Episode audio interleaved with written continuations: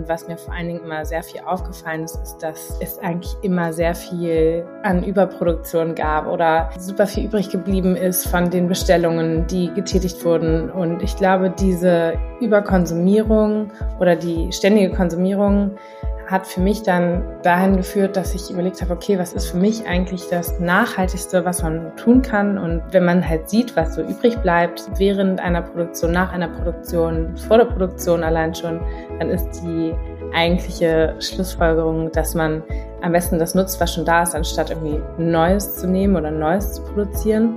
Und so bin ich sehr in das Thema Upcycling eingetaucht. Ich bin mir ziemlich sicher, dass Fotografie beim Upcycling ziemlich hilft, um die Stiefmütterlichkeit loszuwerden. Ich glaube, weil wir unsere Wertigkeit für Textilien generell total verschoben haben. Wenn man sich diese alten Qualitäten anschaut und auch sieht, wie die verwoben wurden und was da für tolle Muster drin sind, ähm, und auch die Qualität in der Hand hält, das findet man heutzutage eigentlich gar nicht mehr.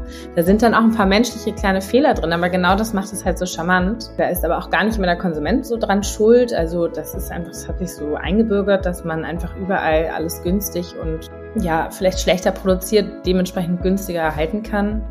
Herzlich willkommen zu einer neuen Folge meines Podcasts Fotografie für nachhaltige Marken. Mein Name ist Sophie Valentin und in der heutigen Folge treffe ich ebenfalls Sophie vom Label Avenir. Sophie ist die Gründerin und Modedesignerin und hat sich auf das Thema Upcycling spezialisiert. Ein sehr, sehr spannender Bereich, meiner Meinung nach, der noch sehr wenig Aufmerksamkeit erhält. Woran das liegen könnte, erzählt uns Sophie. Außerdem erklärt sie uns den Unterschied zwischen Upcycling und Recycling und wir kommen von Lederflicken zu Patti Smith. Es lohnt sich also bis zum Schluss dran zu bleiben und ich wünsche dir jetzt ganz viel Spaß beim Hören. Herzlich willkommen, liebe Sophie von Avenir Berlin. Ich freue mich sehr auf unser Gespräch heute, denn wir werden heute vor allem über das Thema Upcycling sprechen, was ich richtig, richtig spannend finde, denn dieses Thema wird meiner Meinung nach viel zu selten angesprochen und ja, bevor wir sozusagen in die Materie einsteigen, liebe Sophie, stell dich gern einmal vor, wer bist du und was machst du? Ja, hallo, ich bin Sophie ebenfalls. Äh, ich freue mich ganz doll mit dabei zu sein. Es ist ähm, das erste Mal, dass ich bei so einer Podcast-Folge mitmache und bin Designerin und Gründerin des Labels Avenir. Und wir machen, wie das Thema schon verrät, Upcycling-Mode und das in Berlin. Komme eigentlich ursprünglich aus Hamburg, war dazwischen längere Zeit auch woanders. Ich war in London, da habe ich dann zuletzt gearbeitet, bin dann mit dem, mit dem Wunsch, mich selbstständig zu machen, zurück nach Berlin gezogen, habe mich da dann noch nicht ganz sofort getraut, weil so eine Selbstständigkeit natürlich auch immer einige neue Herausforderungen mit sich bringt und ähm, war dann noch eine Zeit lang im Styling und bin dann später ähm, dann zum Gründen gekommen und mache das in Berlin und lebe seitdem auch in Berlin. Ich bin 32 Jahre alt und ähm, komme aus dem Modedesign, habe eben halt als Designerin immer gearbeitet und für mich war das Thema Upcycling äh, ein, ein erstrebenswertes Thema, was ich umsetzen wollte in der Mode. Wie bist du auf das Thema Upcycling gekommen? genau, ja, auf das Thema Upcycling bin ich so gekommen, dass ich ähm, eben halt schon Erfahrungen in der Modebranche gesammelt hatte. Ich habe als äh, Designerin in, in London gearbeitet, als Jungdesignerin und hatte das große Glück, dass ich auch hier und da mal schon bei einer Fashion Week mit dabei sein konnte, ähm, viele Eindrücke gesammelt habe. Und was mir vor allen Dingen immer sehr viel aufgefallen ist, ist, dass ähm, es eigentlich immer sehr viel an Überproduktion gab oder super viel übrig geblieben ist von den Bestellungen, die getätigt wurden. Und ich glaube, diese Überkonsumierung oder die ständige Konsumierung hat für mich dann dahin geführt, dass ich überlegt habe, okay, was ist für mich eigentlich das Nachhaltigste, was man tun kann? Und ähm, wenn man halt sieht, was so übrig bleibt, ähm, während einer Produktion, nach einer Produktion, vor der Produktion allein schon, dann ist die eigentliche Schlussfolgerung, dass man am besten das nutzt, was schon da ist, anstatt irgendwie Neues zu nehmen oder Neues zu produzieren. Und so bin ich sehr in das Thema Upcycling eingetaucht und ähm, habe mich dann tief, tiefer damit beschäftigt und habe vor allen Dingen geguckt, welche Materialien sind besonders viel da, ähm, was kann man besonders gut wiederverwerten. Habe auch ähm, in Berlin in einer Verwertungsstelle gearbeitet, um mal zu gucken, was kommt eigentlich am meisten an. Und mir wurde nach und nach klar, dass Upcycling die eigentliche, wirkliche beste, aus meiner Sicht, Alternative ist, um nachhaltige Mode zu produzieren. Denn ähm, es gibt viele Zertifizierungen, die sind auch super. Ich äh, bin nach wie vor der Meinung, dass auf jeden Fall Upcycling die, die, die beste Antwort ist, weil man einfach nur das benutzt, was schon dort ist und nichts Neues, Neues wiederverwerten muss. Ja, du hast es ja jetzt schon ein bisschen angerissen, das Thema Upcycling, im, also was das überhaupt ist. Ich würde vorschlagen, vielleicht erklärst du noch mal kurz für Menschen, die jetzt ja, sich mit dem Thema noch nicht so auseinandergesetzt haben oder ja, Textilwissen jetzt noch nicht so fortgeschritten ist, was jetzt zum Beispiel dieser Unterschied zwischen Upcycling und Recycling ist. Ja, auf jeden Fall. Ähm, genau, also Upcycling ist in dem Moment passiert das, äh, wo man eine Materie nimmt, die sozusagen schon vorhanden ist und man addiert etwas dazu. Man macht, man schafft quasi einen Mehrwert aus dem, was schon dort ist, nimmt das zum Teil auch auseinander. Man kann es auch reinigen, man kann auch, ähm, man kann die Materie aber auch so behalten, wie sie in dem Moment ist. Hauptsache ist, man man nimmt es und macht sie hochwertiger. Man kann sich sozusagen eigentlich vorstellen, man macht sozusagen eigentlich aus, aus Müll Gold, quasi. So kann man sich das vorstellen. Und beim Recycling ähm, bedarf es oftmals ähm, noch mehr Schritte. Und zwar nimmt man meistens die komplette Altmaterie auseinander und äh, gibt ihr etwas ganz Neues dazu. Das heißt, äh, Recycling ist dann immer auf jeden Fall ein Mischprodukt, um etwas ganz, ganz Neues zu werden. Ähm, das kann man total toll sehen bei diesen ganzen Produkten, die zum Beispiel aus recycelten PET sind. Da ist dann ein gewisser Prozentsatz eben halt aus alten PET-Flaschen. Es kann aber auch nicht immer alles wiederverwertet werden und dann wird eine neue Faser mit hinzugemischt und daraus kann man dann einen ganz neuen Stoff machen. Und das ist beim Recycling auch ganz toll. Recycling bedarf oftmals ein bisschen mehr Technologie oder technologisches Wissen oder eben halt auch eine bessere Ausrüstung. Und Upcycling kann man in jeder Form eigentlich auch schon so gestalten und ist in dem Sinne oftmals sogar noch nachhaltiger, weil man noch nicht mal eine neue Chemie oder eine neue Faser gestalten muss, sondern einfach nur mit dem arbeitet, was man schon hat. Das ist der, das ist der große Unterschied. Aber ich kann auch verstehen, dass das Leute oft verwirren kann. Upcycling und Recycling liegt ähm, sehr nah beieinander und beides hat einen Mehrwert, dass man aus etwas Altem etwas Neues macht. Ja. Ja, sehr gut. Dankeschön für die äh, Erklärung. Ja, gerne. Und ähm, ja, welche Materialien bezieht ihr denn jetzt für euer Upcycling? Genau, wir haben begonnen mit äh, Denim und das haben wir deshalb gemacht, weil ich versucht habe herauszufinden, was, was benutzen wir als Konsumenten besonders viel oder ähm, was ist auch in der Modebranche einfach ein Material, was viel ähm, hergestellt wird, benutzt wird und auch wieder weggeschmissen wird. Und das ist einfach Denim. Ähm, Denim sind wir alle so gewohnt, dass wir das eigentlich kaufen, kurz tragen, äh, dann doch wieder wegschmeißen, speziell zu den Preisen, die wir heutzutage gewohnt sind, auch mit dem Elastan und auch mit den wirklich ähm, unterschiedlichen Denim-Trends, die wir haben. Zwei Jahre lang sind vielleicht weite Jeans irgendwie in, dann sind es wieder die engen, dann ist es ähm, ein niedriger Hosenbund, dann ein hoher. Und so verbrauchen wir alle ziemlich viel Denim. Und äh, das sieht man dann auch, wenn man eben halt, wie ich zum Beispiel, ähm, die möchte ich an dieser Stelle wirklich nochmal sehr gern erwähnen, im Textilhafen Berlin. Das ist eine Sammelstelle für Alttextilien. Dort habe ich gearbeitet und ein wirklich kompetentes, tolles Team ist dort vor Ort und man kann ganz deutlich sehen, Denim kommt wirklich in rauen Mengen an. Von daher, weil es so viel benutzt wird und weggeworfen wird, aber dann gleichzeitig auch sehr durabel ist, haben wir uns zu Beginn für Denim entschieden. Man kann aus Denim super viel machen, wenn man noch die alten Qualitäten bekommt. Das kommt noch dazu. Also wenn wir zum Beispiel unsere Sammelanfrage stellen, dann fragen wir immer nach Denim, Herrengrößen, äh, wir fragen nach wenig Elastan in der Denim drin, weil ähm, wir gerne noch sehr viel diese, diesen Hauptbestand Baumwolle haben wollen. Wir fragen natürlich nach etwas ruhigeren Waschung. Aber da kommt so viel an, ähm, an Rohmaterialien, Denim, dass man daraus ganz tolle viele Produkte machen kann. Deswegen ist das sozusagen unser Hauptmaterial geblieben. So haben wir begonnen. Das ist auch einfach jetzt Teil der DNA quasi. Und darüber hinaus haben wir angefangen, noch weitere Materialien zu sourcen. Ähm, wir haben zum Beispiel eine ganz tolle alte Leine gefunden. Ähm, die wurde früher zum Beispiel als Aussteuer mitgegeben. Wenn man dann geheiratet hat, haben wir auch zum Beispiel unter anderem beim Textilhafen gefunden. Das sind da wirklich tolle alte Leinen, ja, Decken, ähm, Tischdecken, äh, Servierten und so weiter, die kann man auch super toll bearbeiten. Und äh, darüber hinaus haben wir aber angefangen, auch zu Textilherstellern zu gehen und nach deren Altware zu fragen. Und da findet man nämlich auch eine Menge. Äh, das kann man über Messen super gut erfahren und darüber die ersten Kontakte knüpfen. Wir haben mittlerweile auch ganz tolle Kontakte nach Portugal, wo ähm, Produktionen sogar ihre eigenen Warenhäuser noch voll haben mit ihren alten Stoffrollen und die sozusagen dann gleichzeitig auch verarbeiten können. Wenn man erstmal sich die Mühe macht, losgeht und sucht, dann findet man eine Menge. Denim ist einfach nach wie vor Hauptmaterial, kann man super schön bearbeiten, kann man kreativ mit sein. Und die anderen Materialien sind tolle Ergänzungsmaterialien für die Kollektion, die sich rundherum aufgebaut hat quasi.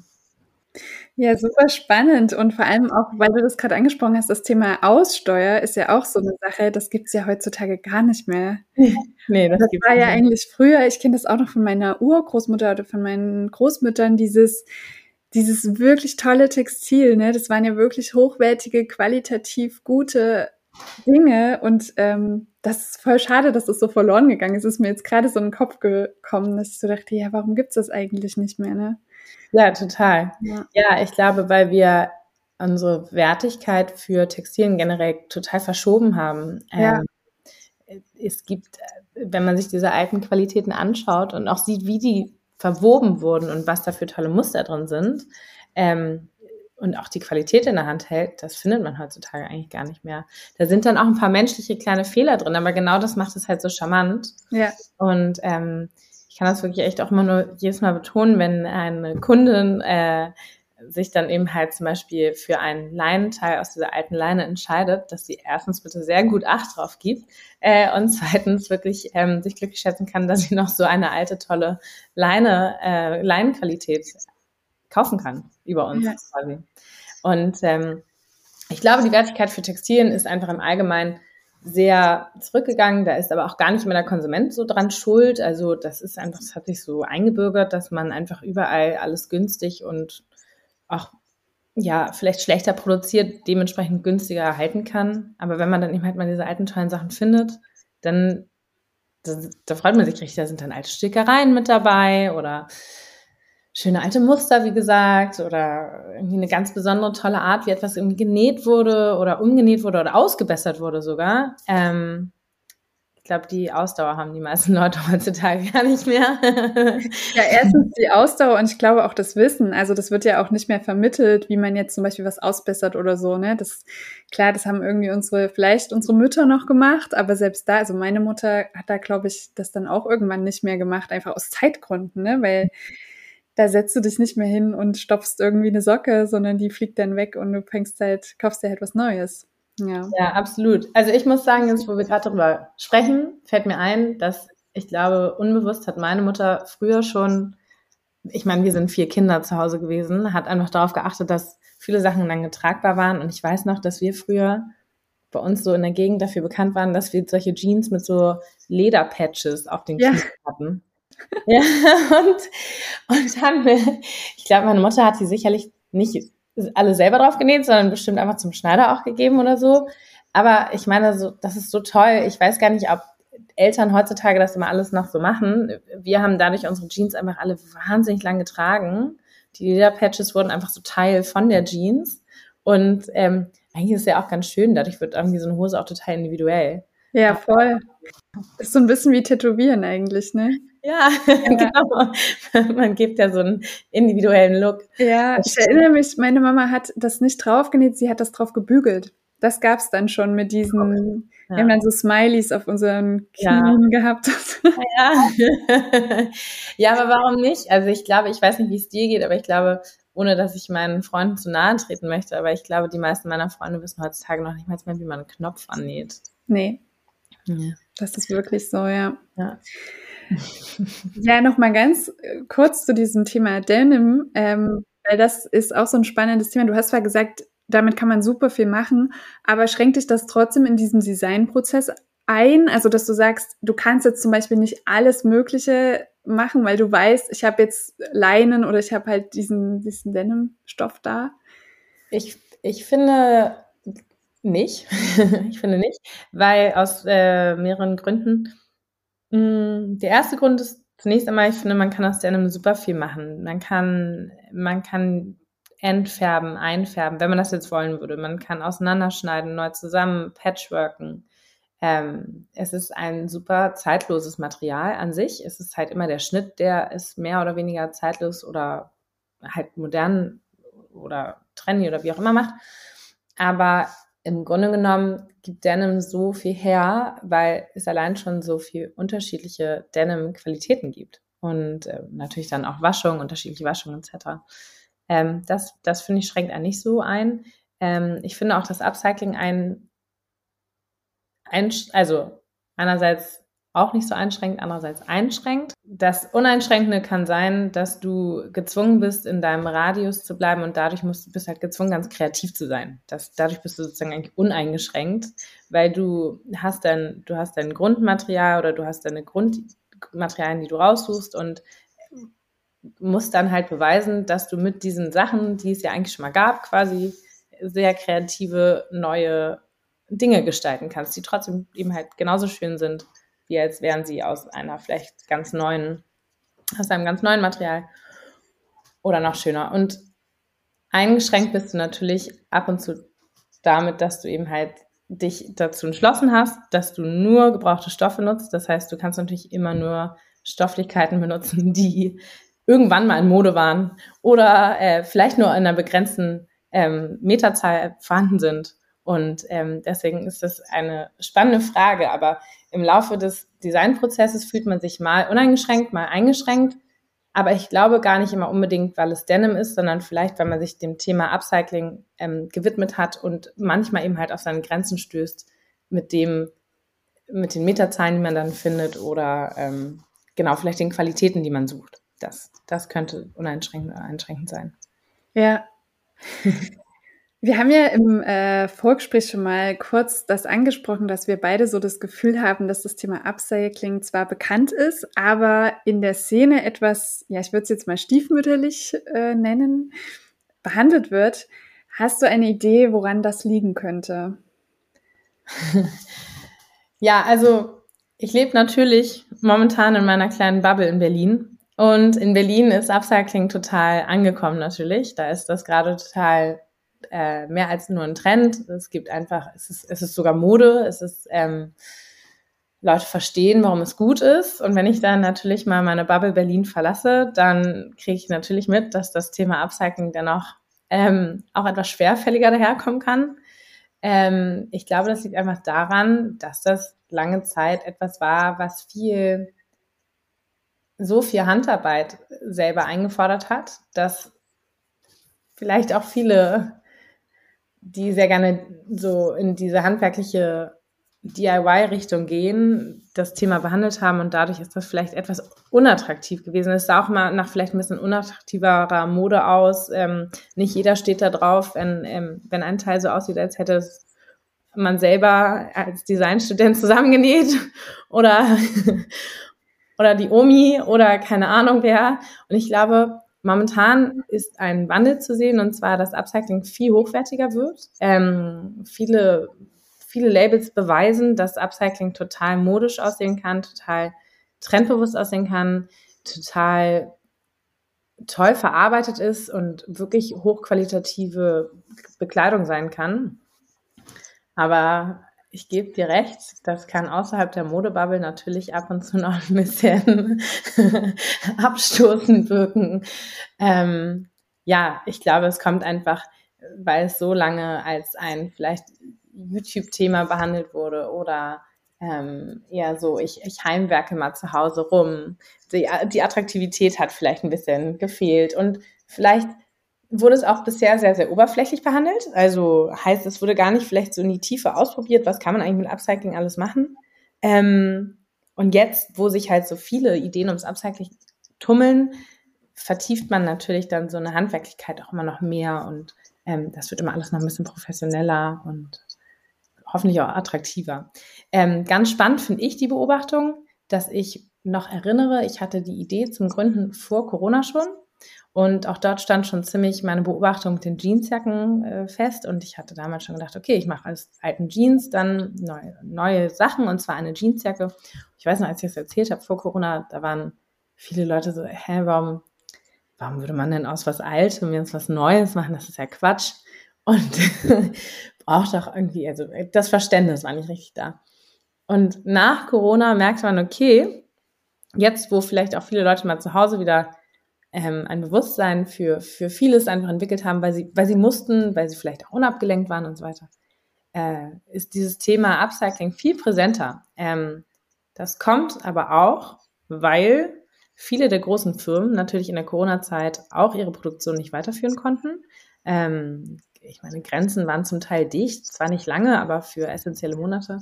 Und die haben halt auch angefangen, Upcycling cool zu machen, weil sie einfach angefangen haben, ihren alten Dadstock wieder zu verwerten, weil das die günstigste und beste Maßnahme war. So, und jetzt haben wir zum Glück überall Upcycling, sehen wir überall, und zwar von A bis Z und sei es, also sei es einfach nur, dass ein Patchwork-Look irgendwie als Upcycling verkauft wird und vielleicht gar keiner ist. Ähm, das hat definitiv dazu beigetragen, dass die breite Masse mehr versteht und vielleicht eben halt Upcycling ähm, besser versteht und ja, ist vielleicht nicht mehr so wie so ein Stiefmütterchen betrachtet. Denk mal. Die Entwicklung ist dazu auch noch sehr spannend. Ja, super spannend. Ich wollte gerade sagen, das ist ähm, sehr cool zu beobachten, dass, ja, also ich meine, wo Probleme sind, müssen Lösungen gefunden werden. Ja. Ne? Und äh, wenn das dann die Lösung dazu ist, dann ist es ja einfach nur toll. Ja. Firmen halt sagen, okay, wir haben keine Materialien, wir müssen das nehmen, was wir haben. Ja, ja also da gibt es so viele coole Beispiele, die dann irgendwie in der Zeit entstanden sind. Und ich hatte zu dem Zeitpunkt, war ich noch gar nicht so weit als, als klitzekleines Label und konnte aber trotzdem verstehen, dass man ähm, das machen musste als Maßnahme, weil es super schwer war, irgendwo anders zu produzieren. Und ähm, genau, dann wird so ein Upcycling-Thema zum Glück irgendwann mal richtig zum Trend. Ja. ja. Ja, ähm, und du hast das ganz schön beschrieben, dass diesen DIY-Charakter, ich jetzt als gebastelt beschrieben, aber ich ja, weiß genau, was du meinst. Und ehrlicherweise muss ich sagen, ich hatte das auch immer so im Kopf. Also ich habe das auch im Studium bei den ähm, Modedesignern und Modedesignerinnen gesehen, die da irgendwie was probiert haben. Und klar, dann hat es halt immer diesen Look gehabt. Und als ich aber jetzt auf euer Label gestoßen bin, muss ich sagen, war ich auch so richtig so, wow, das ist Upcycling. Okay, das kann wirklich auch ganz, ganz anders aussehen. Und ich war richtig geflasht. Und Danke. das liegt auch zum einen, muss ich sagen, an der Fotografie. Also ich finde, das ist ein super schöner Markenauftritt, super schön präsentiert. Und deshalb natürlich meine brennende Frage, äh, welche Rolle spielt Fotografie für euer Label? Ja, ich habe mir rein zufälligerweise natürlich auch im Vorfeld schon Gedanken gemacht zum Podcast und ähm, fand, ähm, die, fand die Stiefmütterlichkeit und Fotografie zusammen mit Upcycling, habe da so eine kleine vielleicht auch Verbindung gesehen, wie man das, ähm, wie man das nämlich auch das Problem vielleicht sehen kann. Und ähm, ich bin mir ziemlich sicher, dass Fotografie beim Upcycling ziemlich hilft, um die Stiefmütterlichkeit loszuwerden. Ähm, deswegen haben wir uns neben unserer sehr klaren Designsprache, würde ich sagen, ähm, auch für eben halt eine klare Fotografiesprache entschieden. Ähm, wir wollen über unseren Online-Shop zumindest eigentlich das Shopping eines Upcycling-Teils so clean, also, also sauber gestalten, wie man das halt von jedem anderen Produkt auch erwarten würde. Und das, ähm, und das war unsere Heran unsere Herangehensweise sozusagen, dass man ähm, eine klare Fotografiesprache sich heraussucht, um eben halt Upcycling so verständlich und klar und deutlich und sauber wie möglich ähm, darzustellen.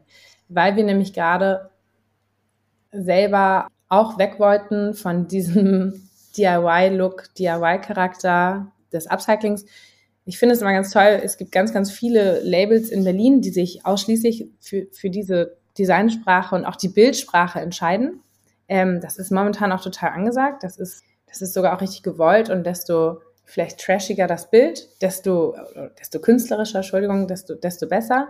Und das passt natürlich auch zum Upcycling-Charakter. Wir hatten uns aber von vornherein immer bewusst gegen diese Bildsprache entschieden, weil wir persönlich, glaube ich, auch so gestrickt sind. Also ich finde Upcycling toll, aber es muss nicht immer automatisch nach Upcycling aussehen. Und genauso war das auch für mich für die Fotos. Ich finde einen künstlerischen Ansatz absolut schön und toll und total kreativ und birgt ganz viele Ideen und so. Aber ich glaube, eine klare Designsprache war für uns auf jeden Fall das, was wir selber anstreben und was dann halt auch im Bild besser festgehalten ist. So.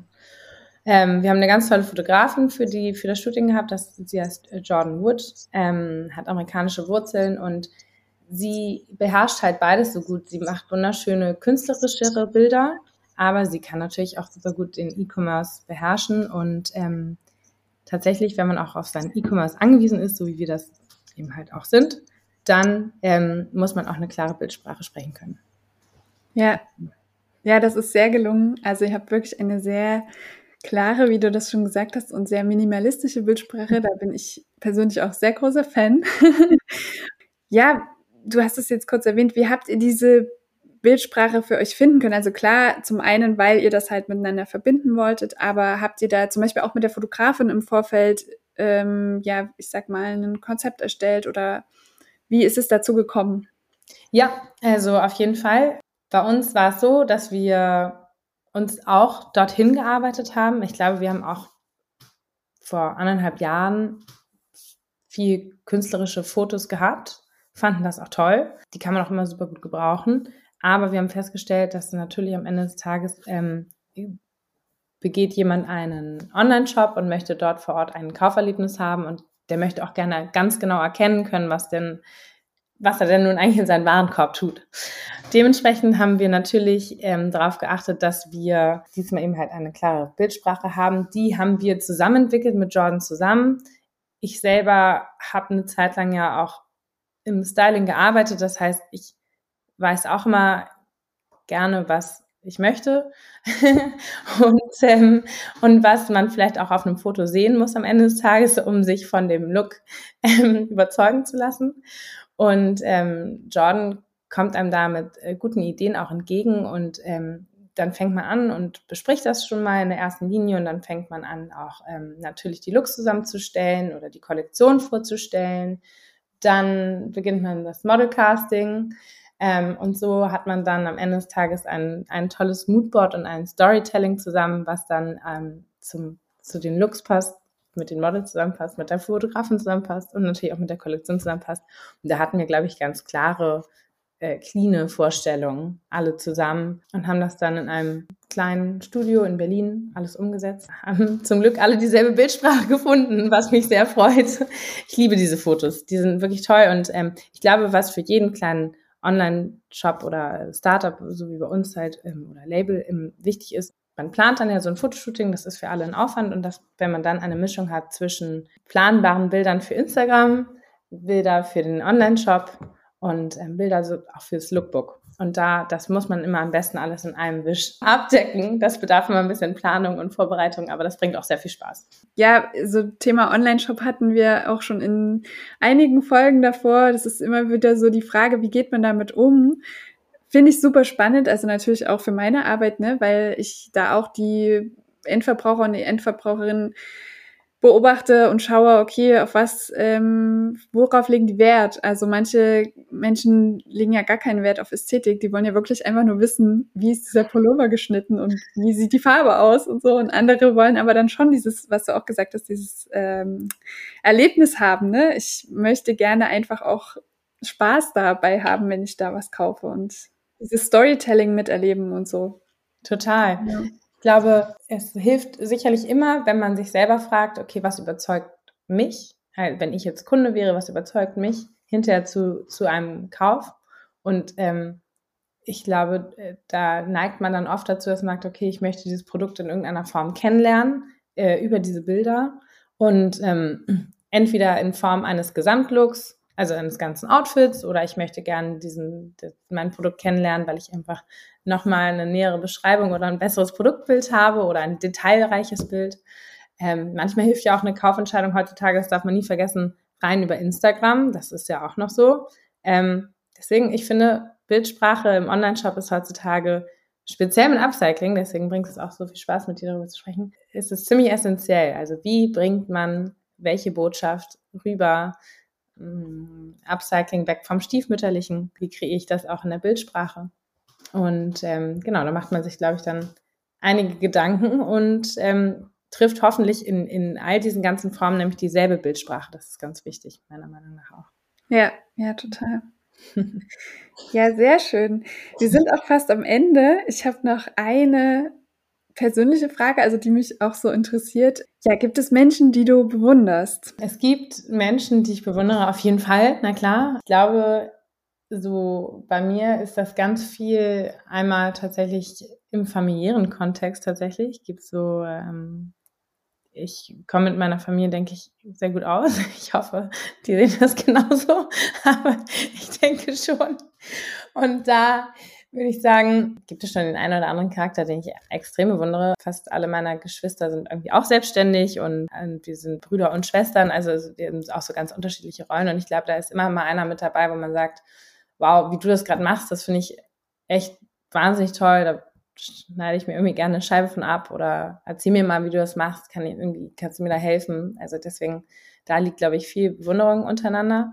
Und außerhalb der Familie würde ich sagen, es gibt eine Person, ich bin nie ein Riesenfan ihrer Musik gewesen, aber ähm, es gibt eine Person, die ich rein der Persönlichkeit halber irgendwie total bewundere und das ist Patti Smith, die irgendwie eine wahnsinnig coole Tante ist. Sie ist Sängerin und eigentlich so, ja, kommt eigentlich so aus der Rock'n'Roll-Szene, damals aus den so 70ern, 80ern, ist eine der wenigen Überlebenden, die eben halt im Sinne von nicht zu heftigem Drogenkonsum abhandengekommen sind ähm, und ist sich irgendwie immer treu geblieben. Und in einem doch sehr männerdominierten Musikbranche und nicht, nicht nur das, sondern auch generell eine, eine Musikbranche, wo es einfach auch so viele Mitbestreiter gibt, ist sie sich irgendwie immer sehr treu geblieben und äh, vor allen Dingen sehr, sehr herzensoffen geblieben und ähm, kann irgendwie toll erzählen. Also ich gucke mir hier und da mal irgendein Interview an und natürlich alles gelesen, was man so lesen konnte und so.